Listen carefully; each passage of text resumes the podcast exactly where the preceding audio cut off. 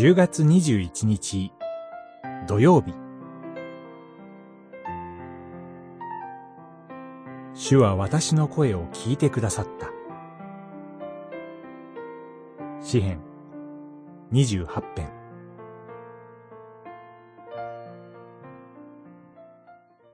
主を称えよ。嘆き祈る私の声を聞いてくださいました。28編、6節作者は、神に逆らう者、悪を行う者に攻撃され続けていました。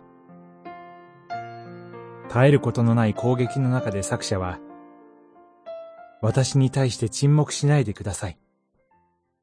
あなたが黙しておられるなら、私は墓に下るものとされてしまいます。と主に訴えます。墓に下るとは死ぬということです。それほど追い込まれているのに、主は黙しておられる。しかし、作者は諦めません。主に救いを求めて叫び続けました。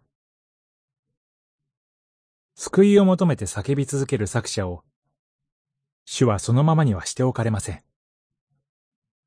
作者の祈りを聞き上げ、主は私の力、私の盾と喜び踊り、歌を捧げて感謝するものとしてくださいました。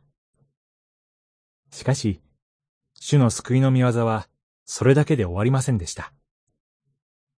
最初作者は、嘆き祈る私の声を聞いてくださいと、自分のことだけを祈るものでした。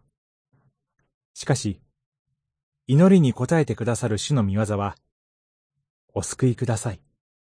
あなたの民を、と、人のために祈る者へと作者を変えていきました。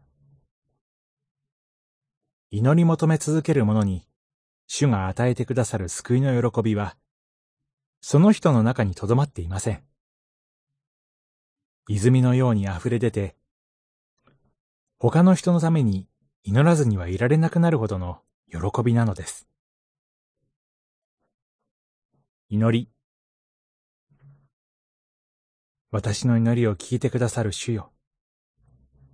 あなたに頼まず祈り続けるものにしてください。